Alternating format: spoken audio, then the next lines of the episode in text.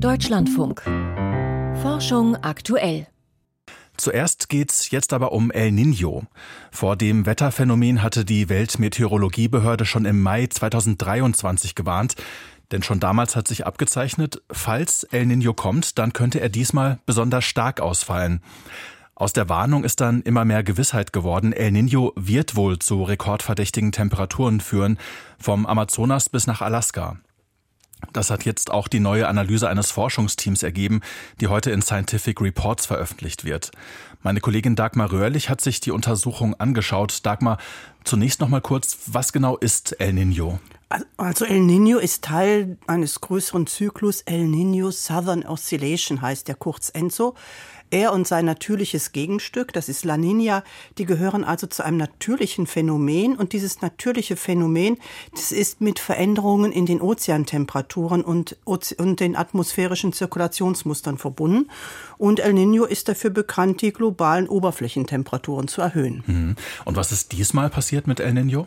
Also in der zweiten Jahreshälfte des vergangenen Jahres begann sich, die, begann sich das aktuelle Ereignis aufzubauen. Es trug wohl dazu bei, dass dass die Temperaturen auf Rekordwerte stiegen und die Klimakrise sich verstärkte, wobei man jetzt im Einzelnen nicht sagen kann, diese Dürre oder dieser Temperaturwert liegt jetzt an El Nino, darüber muss man immer diskutieren und es ist Gegenstand der Gesamtsicht. Aber klar ist, wann immer es so mehr oder weniger alle vier Jahre zu einem El Nino kommt, dann kann es zu extremen Wetterereignissen kommen, also sintflutartige Niederschläge, Stürme, Dürren, das sind so die Folgen, die bekannt sind. Und was sagen die Forscher jetzt für den aktuellen El Nino voraus mit dieser neuen Untersuchung?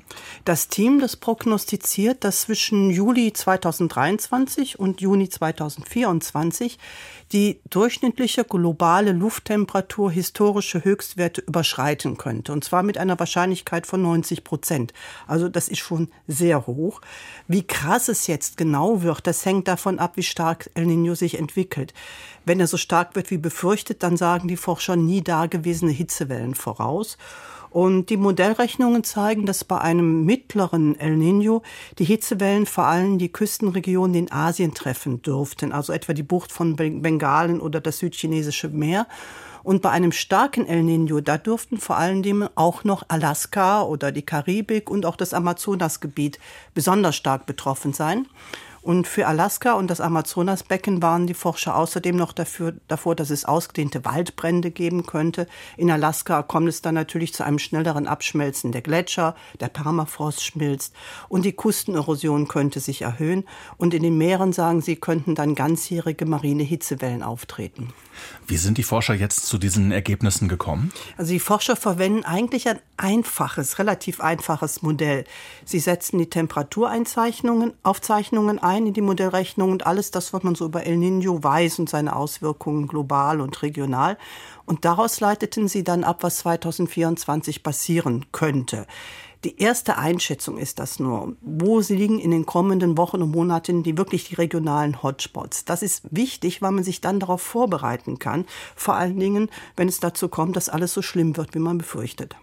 Und wie schlimm wird es wohl werden für die wahrscheinlich betroffenen Gebiete? Also die Forscher fürchten, dass diese wahrscheinlich betroffenen Gebiete wirklich überfordert werden könnten. Und zwar nicht jetzt nur mit Blick auf die Temperaturen, sondern es treffen ja auch noch, der Klimawandel trifft noch mit all seinen anderen Auswirkungen, die bereits spürbar werden, auch auf diverse andere Phänomene. Nimmt man jetzt mal die, Meer, die Küstengebiete, da sagen die Forscher gut, es gibt eh mehr, mehr und stärkere Stürme und dann haben wir noch den vom Menschen verursachten Meeresspiegelanstieg und darauf käme dann jetzt noch die Auswirkung von El Nino. Und das noch in einem Gebiet, wo sehr viele Menschen leben. Das könnte einfach die Kapazitäten für das Risikomanagement oder für das Abmildern von irgendwelchen Ereignissen übersteigen.